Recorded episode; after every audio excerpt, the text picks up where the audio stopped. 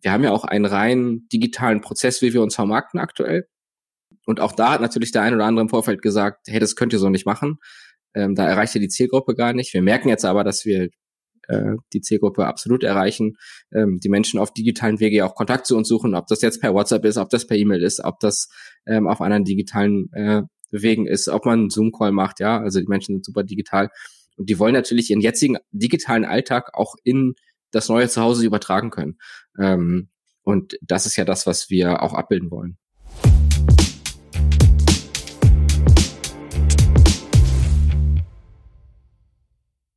Herzlich willkommen bei Pflege Digital Jetzt, dem Digital-Podcast für die Pflegebranche mit Giovanni Bruno und Christoph Schneeweiß. Heute ist ein, ja, Giovanni, eigentlich ganz besonderer Tag für uns, denn Ziemlich das ist unsere Auftaktfolge.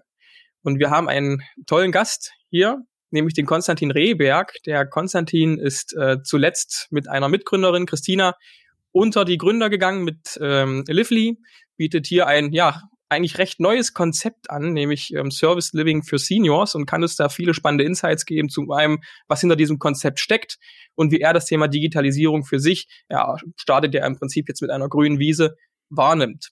Hallo Giovanni, hallo Konstantin. Hallo Christoph. Hi Konstantin. Ja, moin, hallo. Schön, dass du da bist. Ja, Konstantin, ähm, du hast eigentlich kein Background so wirklich in der klassischen Altenpflege. Du kommst eigentlich aus der Hotellerie, wie man ähm, vermehrt lesen kann. Magst du uns vielleicht dazu ein bisschen was erzählen? Also was ist so dein Background ähm, und wie kamst du auf die Idee, jetzt Service Living für Senioren anbieten zu wollen?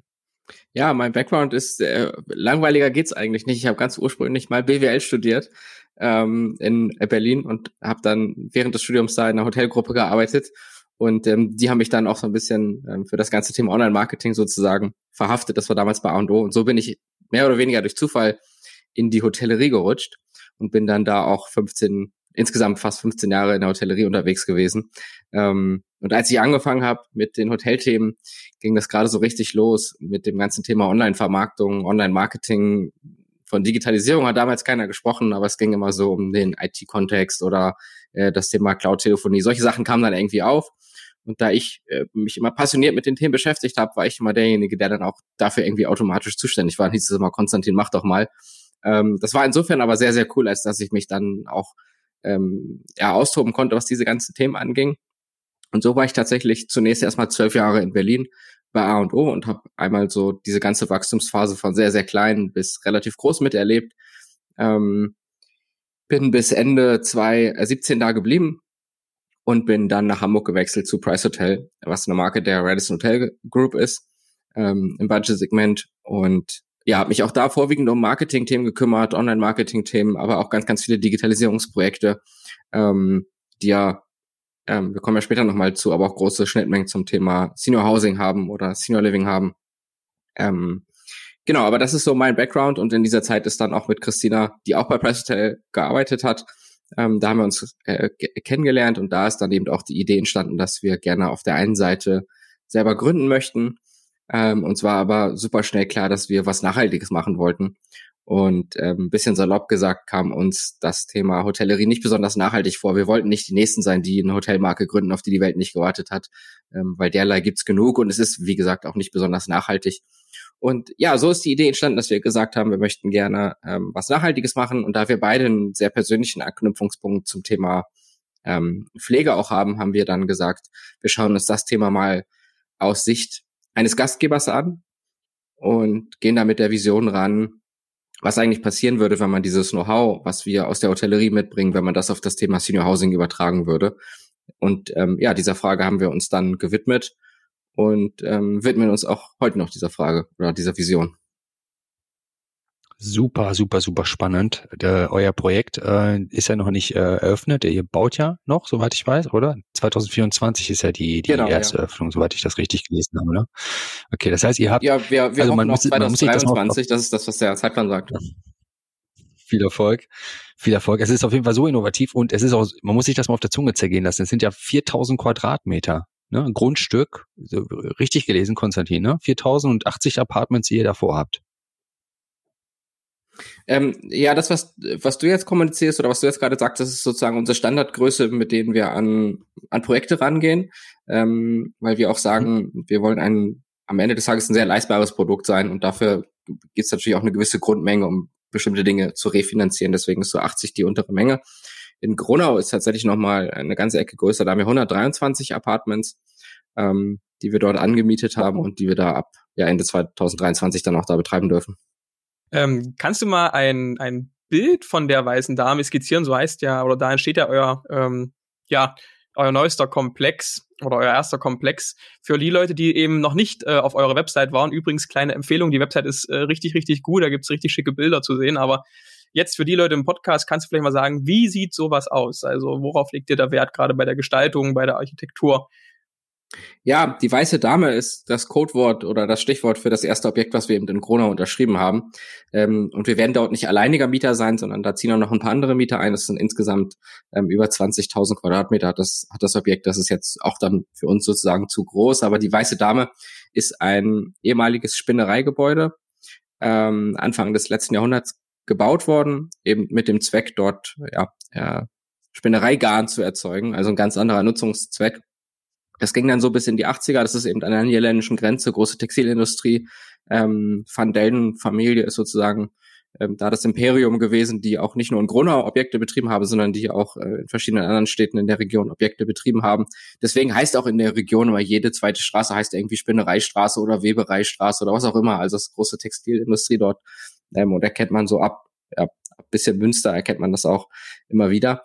Ähm, hm. Und zum, zum Objekt ist eben so, ähm, das wurde so bis in die 80er ungefähr betrieben, stand dann über 20 Jahre leer, hat sich auch so als Lost Place etabliert. Das heißt, wenn man auf YouTube guckt und gibt einfach mal weiße Dame ein Lost Place, der findet auch das ein oder andere ähm, Lost Place Video. Und ähm, ja, jetzt haben wir das riesengroße Glück, dass wir diesen ehemaligen Lost Place wiederbeleben dürfen und äh, können jetzt wieder Farbe in die weiße Dame bringen. Ähm, und haben eben, ja, die Projektentwickler der Weißen Dame oder die Inhaber der Weißen Dame haben uns eben angesprochen, ob wir nicht dort Mieter werden möchten, ähm, was wir auch total gerne angenommen haben. Und so ist das jetzt das erste Projekt geworden. Und gemeinsam mit den Inhabern entwickeln wir jetzt eben dort das, das Objekt wieder, bringen da Farbe rein, ja, konvertieren das zu Wohnraum um und ähm, ändern so eben die Nutzungsart und führen das Objekt wieder einer Nutzung zu. Also wenn man sich das jetzt mal richtig konkret vorstellen kann, ist es so, dass da Senioren äh, also äh, einziehen können von äh, super gesund bis Pflegegrad 5. So steht es auf eurer Webseite, also wirklich komplett. Und ihr könnt das, ihr könnt im Grunde mit oder ohne Pflege anbieten und man kann auch ganz normal entspannt leben und äh, sich zusätzliche Service einbuchen. Das ist ja quasi das, das Prinzip dahinter. Absolut, das ist das ähm, Prinzip dahinter. Und da wir, kommen wir vielleicht später nochmal zu, aber da wir nicht über die Pflegekasse refinanzieren, sind wir eben auch völlig unabhängig davon, wie eben ähm, der Pflegegrad der Menschen ist, zumindest rein, was, was die Wirtschaftlichkeit angeht. Und deswegen beherbergen wir eben auch super gerne Menschen, die gar keinen Pflegegrad haben. Ähm, das unterscheidet uns, glaube ich, auch von vielen anderen Anbietern, dass wir eben dann auch, von, was die Zielgruppe angeht, dann nochmal eine ganze Ecke früher ansetzen ähm, und eben auch Menschen den Umzug schon ja, gut ermöglichen, wenn mhm. das Thema Pflegegrad noch in weiter Ferne ist weil das eben auch ein Wunsch vieler Menschen ist, ähm, wenn man noch aktiv ist, wenn man sich einer Gemeinschaft anschließen kann und möchte sozusagen ähm, dann eben schon umzuziehen. Das können wir dadurch eben sehr, sehr gut ermöglichen, weil das nicht Teil unserer Wirtschaftlichkeit ist. Und wir haben im, im Rahmen des Konzeptes gesagt, dass wir gerne sehr holistisch sein möchten und auch Menschen mit hohen Pflegegraden ähm, dann guten Aufenthalt ermöglichen können möchten. Das ist so die Zielstellung. Das ist natürlich nicht in jedem Fall möglich. Da braucht man sich jetzt nichts vormachen, aber wir möchten das eben in so vielen Fällen wie, wie möglich schon ermöglichen und haben deswegen auch eine sehr holistische Immobilie zum einen entwickelt, aber auch ein sehr holistisch, holistisches Konzept auf der anderen Seite, dass wir eben auch, wenn sich der Pflegegrad von Menschen verändert, dass, dass die Menschen trotzdem möglichst lange bei uns bleiben können. Okay, und das heißt, wenn ich das richtig, richtig verstehe, ähm, das Gebäude ist quasi barrierefrei, äh, jedem, auch älteren Menschen im Rollstuhl äh, gut zugänglich. Und die Personen, die dort einziehen, die bezahlen das ja aus eigener Tasche, also komplett privat. Das läuft nichts über Pflegekassen und so weiter.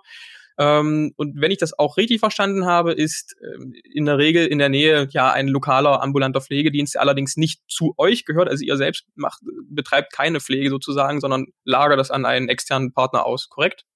Ganz genau, gut erkannt. Ähm, wir haben jetzt in Gronau das riesengroße Glück, dass in dem gleichen Objekt auch ein ähm, ambulanter Pflegedienst sich ansiedeln wird, so dass wir natürlich auch eine extrem große örtliche Nähe haben.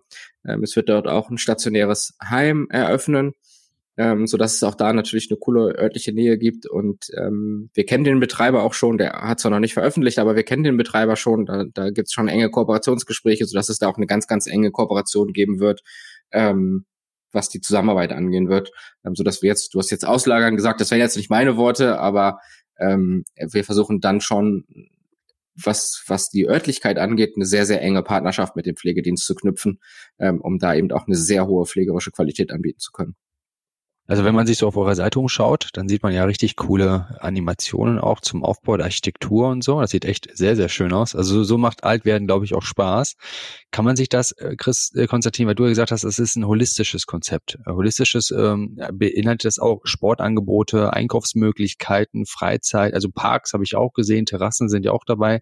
Ist das damit gemeint, dass ihr das quasi je nach Ortsabhängigkeit auch nach und nach aufbauen wollt, damit ihr im Grunde dafür sorgt, dass die Leute gar nicht mehr dieses Quartier verlassen?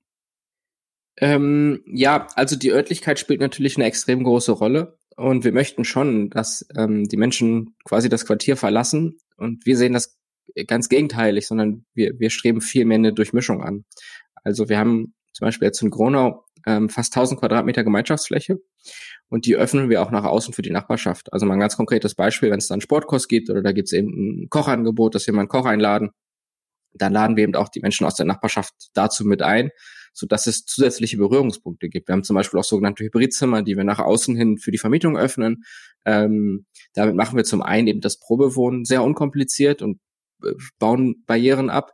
Ähm, auf der anderen Seite ermöglichen wir aber auch Menschen, die einfach in der Nähe sind und eine Übernachtung brauchen, die Möglichkeiten. So schaffen wir eben ja zusätzliche Berührungspunkte, ähm, schaffen schaffen eben Schnittpunkte mit der Nachbarschaft, aber trotzdem haben wir natürlich auch viel Aktivitäten, die bei uns selber stattfinden, so dass wir jetzt nicht sagen, alles findet bei uns statt und man muss gar nicht mehr raus, weil das ist eben sowas, was viele Menschen auch mit Senior Living assoziieren. Also egal in welches Studio du guckst, du wirst immer wieder feststellen, Menschen möchten nicht in Pflegeheimen oder auch, auch vorwiegend in betreuten Wohnen, möchten die nicht wohnen. Das hat viel damit zu tun, mit dieser Assoziation, die Menschen im Kopf haben, hey, da kommst du nicht mehr lebendig raus. So, du bist dann Teil einer anderen Gesellschaft. Und uns ist ein riesengroßes Anliegen, diese zwei Klassengesellschaft zu sprengen gewissermaßen, diese imaginäre Linie aufzubrechen und zu sagen, hey, ähm, das ist das Wohnen im Alter ist nicht mit Abstrichen verbunden, sondern wir haben die Immobilie so konzipiert, dass du, wenn du aus deiner häuslichen Umgebung kommst,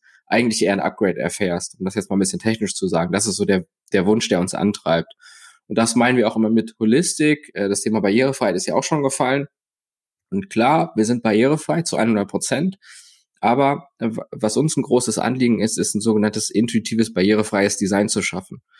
Ähm, was meinen wir damit? Wir möchten ein, eine hohe Designaffinität auf das Thema Barrierefreiheit legen. Und wenn man jetzt einfach zu den Herstellern der Welt geht und sagt, ich möchte eine barrierefreie Umgebung, dann kriegt man so sehr stigmatisierende Gegenstände oder sehr stigmatisierendes Design, wo viele sagen, Funktionalität steht mhm. über allem, äh, wir brauchen Stoffe, die sehr pflegeleicht sind etc., die aber oft dann keine Designaffinität mehr haben. Und wir kommen ja erst aus der Hotellerie und mhm. aus der anderen Welt und sagen eben, ähm, all das, Funktionalität, ja, aber wir legen da einen sehr hohen Designanspruch oben drüber. Und so schaffen wir eben eine Atmosphäre und einen Raum, der intuitiv barrierefrei ist. Nehmen wir mal einen Rezeptionstresen als Beispiel. Dann hat er einfach verschiedene Höhen und verschiedene Möglichkeiten, den zu benutzen. Den kann jemand mit Gehstock sehr gut benutzen, den kann jemand sehr gut benutzen, der auf den eigenen Beinen unterwegs ist, den kann jemand sehr gut benutzen, der nicht mehr auf den eigenen Beinen unterwegs ist. Also in verschiedenen ähm, ja, körperlichen körperlichen Situationen kannst du diesen Rezeptionstresen perfekt benutzen und du wirst immer intuitiv an den Bereich gehen, der für dich perfekt geeignet ist, ohne dass du das Gefühl hast, das ist jetzt die Rolli-Ecke, um das mal ein bisschen stigmatisierend zu sagen. Ähm, und so nähern wir uns diesem ganzen Thema und so haben wir die ganze Immobilie konzipiert. Bei der Konzeption ähm, des Projekts, ich sag mal, welche Rolle nimmt dabei das Thema Digitalisierung ein. Das ist ja logischerweise jetzt hier das Thema auch des, des Podcasts, deswegen würden wir da gerne mal noch etwas genauer reinschauen. Also ihr habt jetzt den großen Luxus, dass ihr quasi auf einer grünen Wiese anfangt. Das heißt, ihr habt keinen Bestandsbau, ihr könnt das Konzept nochmal ganz neu aufbauen. Und ihr habt ja sicherlich auch in der Hotellerie, du hast gesagt, du bist dort, ähm, ich sag mal, auch für das Thema Digitales, Digitalisierung zuständig gewesen. Ähm, bringt entsprechendes Know-how mit aus einer ja, stärker technologisierten Branche. Wie wendet ihr das jetzt in diesem konkreten Fall an? Das kann also sowohl mitarbeiterseitig, objektseitig als auch bewohnerseitig. Ja, genau. Du hast ja schon angesprochen, dass das verschiedene Ebenen hat und so betrachten wir das auch. Wenn wir zunächst mal die reine Immobilie betrachten, dann ist natürlich für uns wichtig, dass wir heute etwas bauen, was ja auch noch in 10, 15, 20 Jahren Bestand haben muss. Und wir versuchen einfach gewisse Trends zu antizipieren und sagen, wie können wir Trends, die aufkommen oder auch nicht aufkommen, aber wie können wir uns darauf vorbereiten, die Dinge in die Immobilie einzubauen, sodass sie eben ähm, darauf reagieren kann. Das klingt jetzt so ein bisschen hochtrabend technisch. Was meine ich damit ganz konkret? Praktisch heißt das ein extrem gutes WLAN bis in jede, bis in jede letzte Ecke. Ähm, das ist so für uns die absolute Grundbasis. Ähm, dann haben wir ein Schließsystem, ähm, was eben sehr modern ist, was viele Dinge ermöglicht, sodass du nicht mehr mit dem Schlüssel durch die Gegend rennst, sondern dass du eben ähm, ein, ein ja, schlüsselloses Schließsystem hast. Ähm, dann einfach einen hohen Sicherheitsstandard ähm, innerhalb der Immobilie, so dass man verschiedene Schließkreise haben kann, so dass man aber auch verschiedene Dinge, ähm, dass nicht jeder immer rein und raus kann, sondern dass man einfach verschiedene Dinge ermöglichen kann. Das sind so Beispiele. Dann einfach ein sehr modernes Entertainment-System ähm, in der Immobilie werden wir haben, ähm, so dass man auch vernünftig halt über die TV-Anlage streamen kann und so weiter und so fort. Ähm, um da auch mal ein Beispiel zu benennen, wenn wir jetzt einen Yogakurs haben, der im Sportraum stattfindet und jemand fühlt sich nicht so, dass wir den einfach intern über die TV-Anlage streamen können. Und all das kann man dann ja auch in Kommunikationsmöglichkeiten in verschiedenste Richtungen ähm, nutzen, sozusagen. Das ist jetzt erstmal das, was die Technik, das, was die Immobilie technisch können muss. Also so Smart Metering und sowas sind dann auch Sachen, die kommen dann noch on top, aber das geht jetzt, glaube ich, zu weit auch ins Detail. Ähm, eine ne sehr große Rolle spielt natürlich diese ganz, die, die, diese ganze Ebene der Kommunikation. Ähm, das untertrennen wir nochmal auf der einen Seite in das, was wir eigentlich als Organisation machen und alles das, was wir heute machen als Organisation, also als Unternehmen, findet zu 100 Prozent in der Cloud statt und so bauen wir auch die ganzen Systeme auf. Komplett paperless, mhm. ähm, komplett ja Cloud-System, so dass wir immer von überall sehen können, was sind eigentlich Leistungen, die man in Anspruch genommen hat oder was sind Leistungen, die jemand in Anspruch nehmen möchte, was ist ein Vermietungsprozess, wo steht eigentlich jemand in diesem Prozess und so weiter und so fort. Also das wirklich 100 Prozent ähm, digital. Die, die für uns größte Ebene ist eben die Ebene der Kommunikation im Haus. Also wie kommunizieren Angehörige, Menschen, die bei uns wohnen und ähm, Teammitglieder, wie kommunizieren die eigentlich alle zusammen, auch operativ. Ähm, und auch da haben wir uns viele Gedanken darüber gemacht, und ähm, ja eine eigene kleine digitale Infrastruktur ähm, sind wir da am entwickeln, sodass eben diese diese Dinge perfekt ineinander greifen, ähm, sodass man eben auch das ja, was ist eigentlich heute für ein Kursangebot, was ist für ein Kochangebot, was findet da statt, ähm, ja, sehr kommunikative Prozesse. Konstantin, habt ihr denn euch schon auf bestimmte Software oder bestimmte Tools festgelegt, die ihr nutzen wollt, oder seid ihr da noch nicht äh, weit genug im Planungsprozess gerade drin? Doch, wir haben einen sogenannten Blueprint am Anfang erstellt, ähm, weil wir natürlich bestimmte Annahmen hatten und ähm, kam ja sozusagen aus der, ja, aus der Hotellerie und auch aus der Software-Hotellerie-Landschaft. Ähm, und wir werden auch relativ viel aus der Hotellandschaft auf das Thema Senior Living übertragen, weil wir eben der Meinung sind, dass äh, Dinge, die das Thema Housing an sich betreffen, relativ unabhängig von der Nutzungsart sind. Also ähm, du hast die große Unterscheidung kurzfristige Nutzung, Beherbergung, so wie wir das alle aus dem Hotelkontext kennen. Und dann hast du natürlich das Thema langfristiges Wohnen. Und wir sind in der langfristigen Wohnnutzung, also gibt es rein technisch schon ein paar Unterschiede, die wir beachten müssen. Aber jeder möchte monatliche Abrechnung haben, jeder möchte monatliches Payment haben. Ähm, es gibt viele Dinge, die sich, die sich überschneiden, wenn man, dann ist es egal, ob man jetzt ein Senior ist oder ob man ein Student ist, der im Student Housing wohnt. Da gibt es immer wieder technische Dinge. Housekeeping muss organisiert werden, Facility Management muss organisiert werden. Und ähm, deswegen haben wir gesagt, wir nehmen eine, eine Lösung, die eher aus der Richtung Housing kommt, als aus dem Thema Pflege, weil wir ja auch das Thema ähm, Hospitality, Gastgeber sein und das ist ja das, was wir in den Vordergrund stellen und deswegen stellen wir das auch in unserer technischen Landschaft in den Vordergrund und docken dann alles andere, was wir brauchen, docken wir dann daran an. Also wenn jetzt jemand quasi über eine App sich das Thema Housekeeping organisieren möchte, dann wird das eben mit unserer ja, ähm, PMS-Lösung, so nennen wir das jetzt mal Property Management System, ähm, wird es dann verknüpft, so dass es dann eben auch nativ erfolgt. Also um einmal diesen Prozess durchzugehen, ähm, jemand wünscht sich Housekeeping, möchte, dass seine Wohnung gereinigt wird, dann kann er das mobil buchen, das läuft in unsere Infrastruktur ein, ähm, wird dann darüber auf der einen Seite technisch organisiert, dass diese Reinigung auch äh, passiert und dann auch darüber abgerechnet wird. Also wir werden kein Bargeld im Haus haben, kein Prozess, selbst wenn wir haben so einen kleinen Minishop bei uns vor Ort, wo, die, wo du nochmal Dinge des täglichen Alltags kaufen kannst. Auch das alles komplett ohne Bargeld, alles, alles läuft über deine Hausabrechnung. Ähm, genau, dafür brauchen wir eben diese technische Infrastruktur in-house. Kann man auch äh, über diese PMS-Lösung auch mit, dem, äh, mit den Angehörigen äh, kommunizieren? Also gibt es auch die Möglichkeit, dass ihr die, die Bewohner bei euch äh, auch mit, mit, mit außen äh, vernetzt? Ist das dann so eine App, die man sich runterlädt? Kann ich mir das so vorstellen?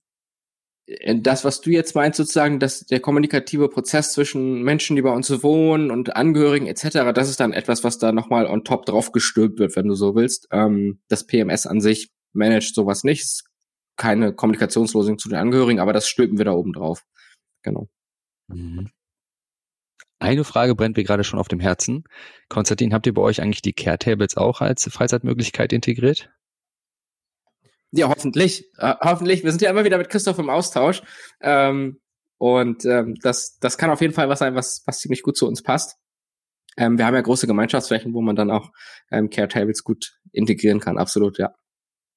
Ja, also mich würde es ja freuen. Äh, du hast ja auch vorhin das Thema Yoga angesprochen. Wir haben nämlich seit kurzem sogar eine Yoga-App auf dem Care-Table drauf, äh, wo man quasi Yoga auf dem Stuhl mit einer, ja, dafür äh, erfahrenen Trainerin macht. Ähm, von daher, ich bin mir ziemlich sicher, dass das das Ganze äh, ziemlich bereichern könnte. Absolut, da legen wir los. Jetzt hat ja die Digitalisierung auch nicht immer nur positive Seiten. Also ich sag mal gerade bei euch intern wird sicherlich werden viele Prozesse dadurch effizienter gestaltet. Ähm, es ist reibungsloser das Ganze. Aber mitunter, das wissen wir wahrscheinlich vor allem auch die, die Bestandsträger, gibt es hier und da ja auch mal Problemchen. Und äh, wir gehen auch hier in diesem Podcast ganz gerne mal auf diese Problemchen ein. Ähm, hattest du denn schon ähm, Probleme bei euch? Ich meine, wie gesagt, ihr fangt ja nochmal bei, bei Null an. Du hast gesagt, ihr habt einen Blueprint gemacht, wie auch das technologisch aufgebaut sein wird. Ähm, wurde dir dafür mal ja belächelt, weil es ja unüblich ist für die Branche? Man hat ja doch manchmal noch so eine gewisse Technologie-Skepsis. Ähm, worauf, worauf stößt du da? Was sind da ja auch Probleme, so es die denn gibt? Ja, als ähm, jemand, der ein neues Konzept hat, wird man natürlich auch immer mal wieder hier von dem einen oder anderen belächelt. Ich glaube, das gehört auch unabhängig der Digitalisierung einfach dazu und das ist auch ähm, okay. Ähm, das ist auch nichts, womit wir nicht gerechnet hätten.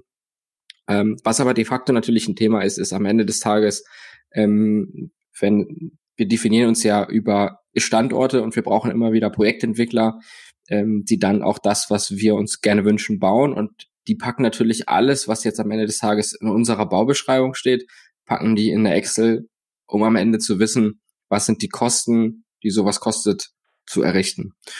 Und daraus entsteht natürlich auch ein gewisser Wettbewerb der Konzepte. Also ähm, es reicht jetzt nicht, dass ein Projektentwickler das, was wir macht, extrem cool findet. Ähm, das gibt natürlich einen gewissen Bonus, aber es muss eine Wirtschaftlichkeit haben.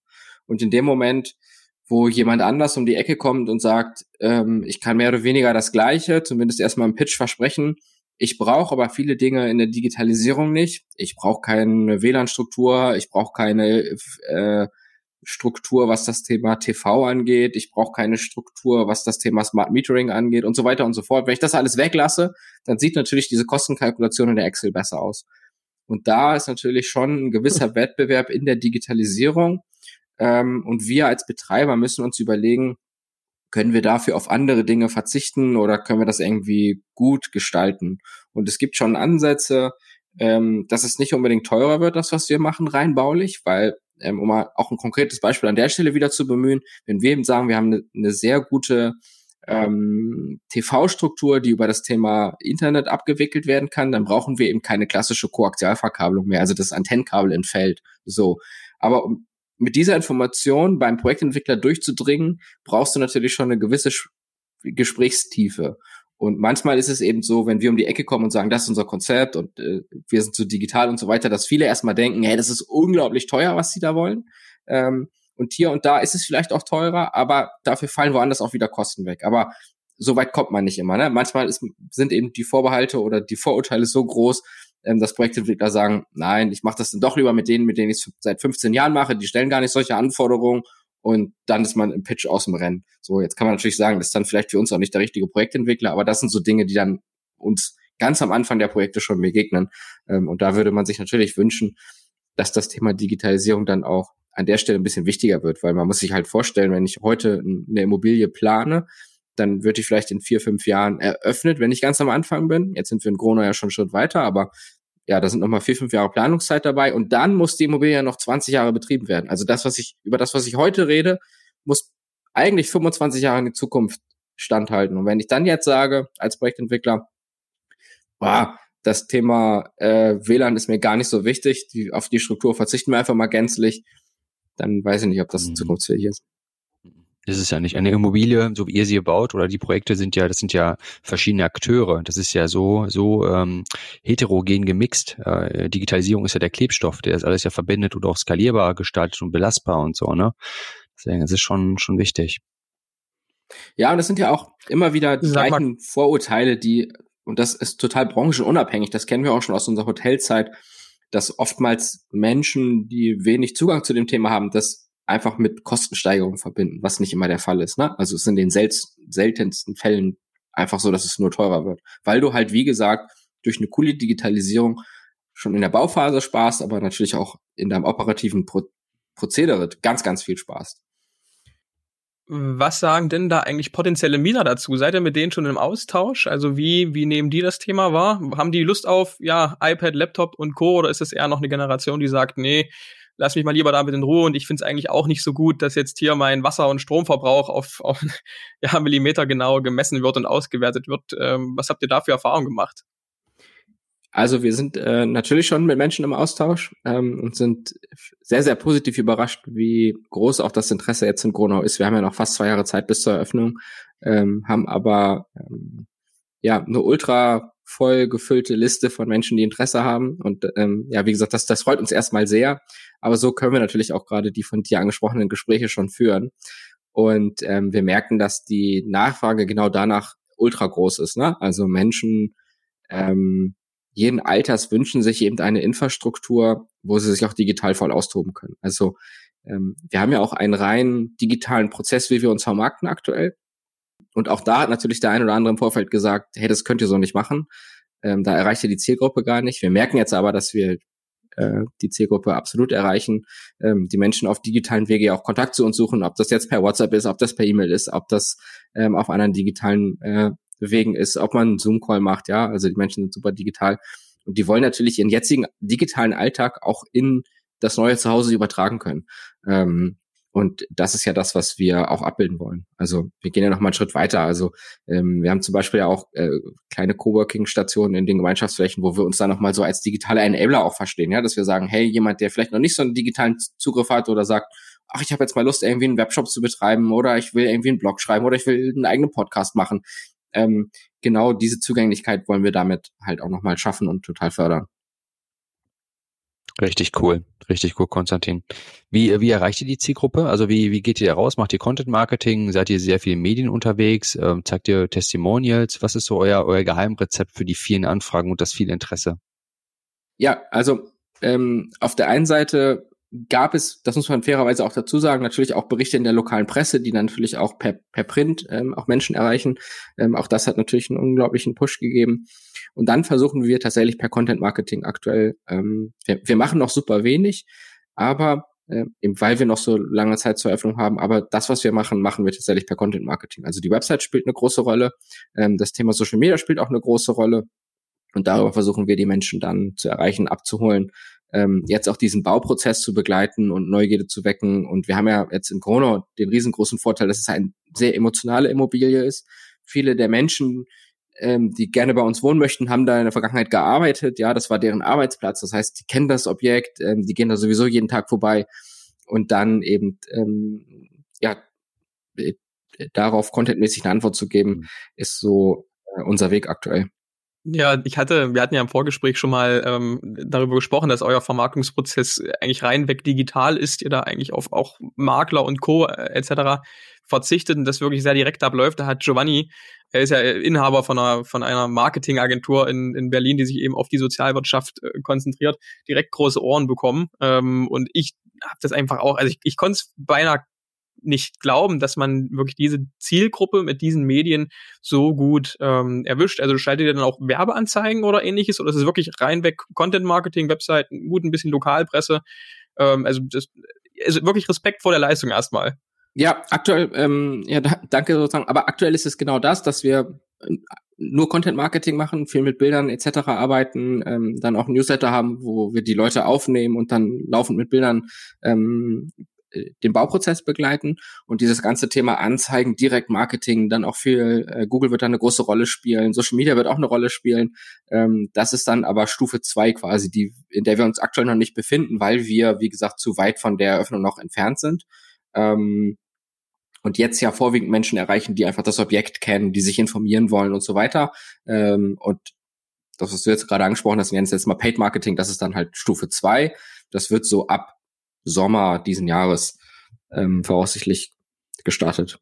Ja, was hätte vorher wahrscheinlich auch niemand in der Branche gedacht, dass das äh, funktioniert, oder? Habt ihr da auch ein bisschen Gegenwind bekommen für das Konzept äh, marketingseitig?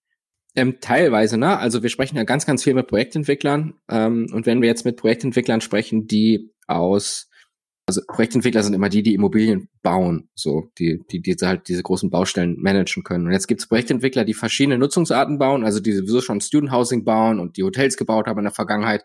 Ähm, die hinterfragen das nicht, die sagen halt, das was macht absolut Sinn, so wie ihr uns den Funnel aufzeigt, wie ihr der Menschen sozusagen für die Immobilie begeistern wollt. Wenn wir jetzt mit Projektentwicklern sprechen, die ausschließlich aus der Gesundheitswirtschaft kommen und die seit ganz, ganz vielen Jahren ausschließlich ähm, Pflegeimmobilien bauen, die fragen dann schon nochmal gezielt danach und sagen, wie, wie genau wollt ihr das machen? Und das mit, mit dem Unterton, das kann doch eigentlich nicht funktionieren, so wie ihr das angeht. Ähm, ihr refinanziert nicht über die Pflege, damit seid ihr nicht Teil des Zuweisungsmanagements etc. Ähm, wie soll das funktionieren? Das kann nicht klappen. Ne? Ähm, das kommt dann schon mal, das ist sehr, sehr selten, aber das kommt dann schon mal. Aber wenn wir das dann in der Tiefe erklären dürfen, ähm, dann findet das schon auch Anklang, ähm, zumindest in den allermeisten Fällen. Also das, das bedeutet, ähm, wenn, wenn, wenn ich jetzt irgendwann 65, 70, 75 bin und ich merke, Mensch, ich würde gerne mein Umfeld ändern in ein barrierefreies Umfeld mit, mit vielen tollen Menschen in der Umgebung und vielen Möglichkeiten auf Freizeit, gesundheitlich und so weiter auch aktiver zu werden, dann ähm, unabhängig davon, ob ich einen Pflegegrad habe oder nicht, finanziere ich das quasi komplett aus eigener Tasche. Das ist so, ja. Okay. Ist, also darf ich ganz offen fragen, Konstantin, so ist das leistbar für, für, für, für die meisten oder, oder ist das schon hochpreisiges Niveau? Also kann man da irgendwas nee, zu sagen?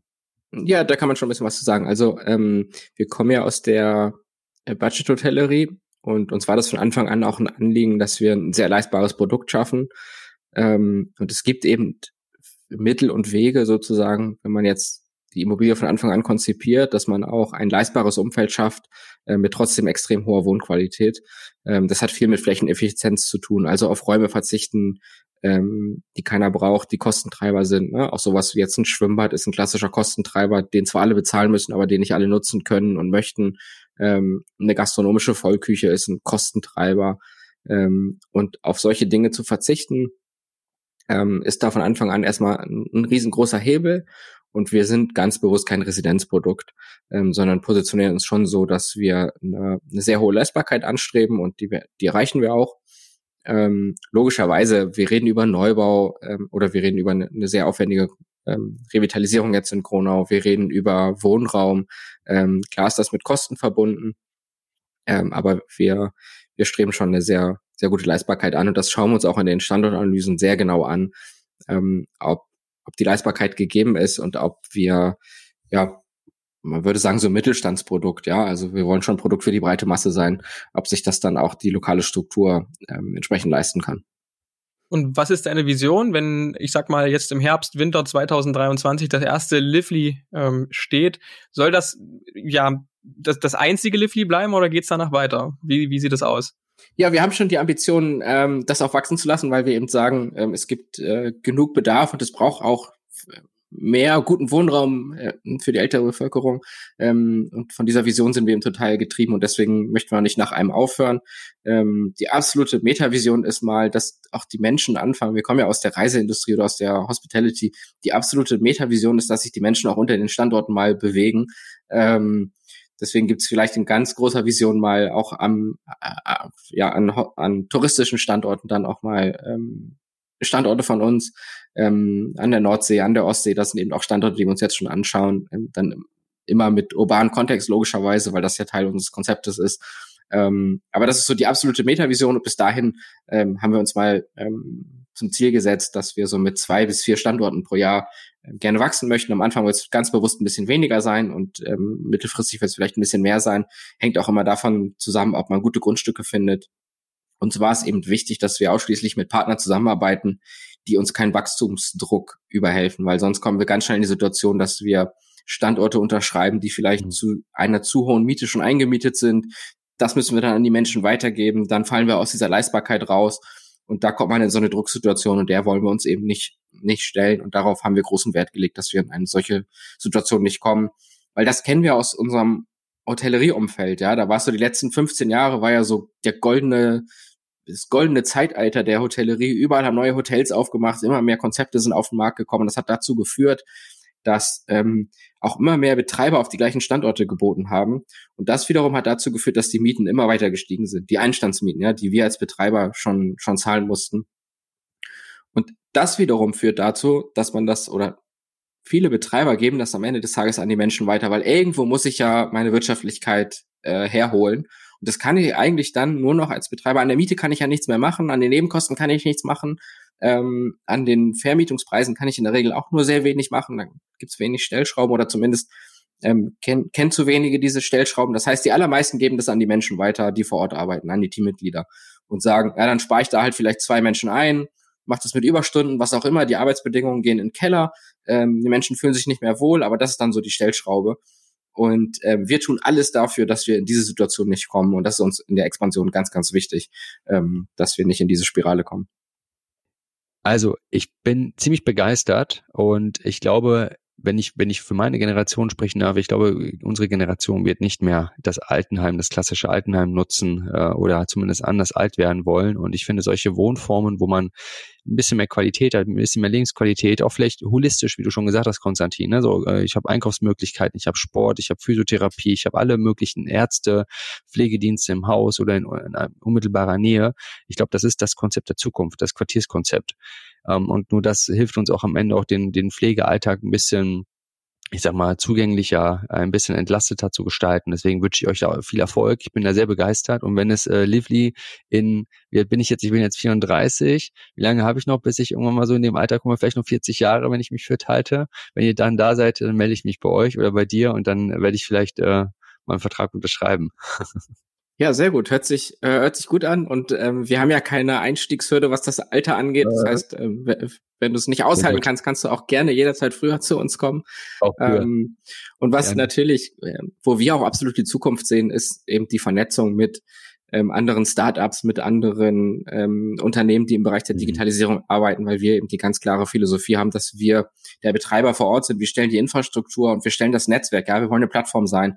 Und deswegen ist es uns so wichtig, auch mit vielen anderen zusammenzuarbeiten und ähm, ja, als Techniker würde man jetzt sagen, so ein Best-of-Breed-Ansatz zu fahren, ähm, was die Vernetzung mit anderen Firmen angeht. Das heißt, wenn da draußen Menschen sind, die sagen, sie haben sowas wie Caretable in anderen Verticals, ähm, dann kommt gerne auf uns zu, sprecht mit uns, ähm, so dass wir eben die coolsten Sachen digital zusammenstöpseln können und so den Menschen eben das Ideale zu Hause bieten können. Das ist, das ist die Vision, das ist das, was uns umtreibt.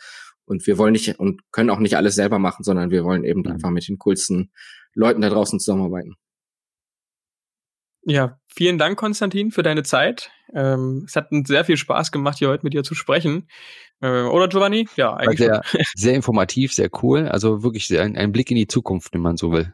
Ja, und dann äh, auf jeden Fall weiterhin viel Erfolg mit Lively. Genau. Und wir sind gespannt und hoffen natürlich, dass wir auch zur äh, Einweihungsfeier dann kommen dürfen.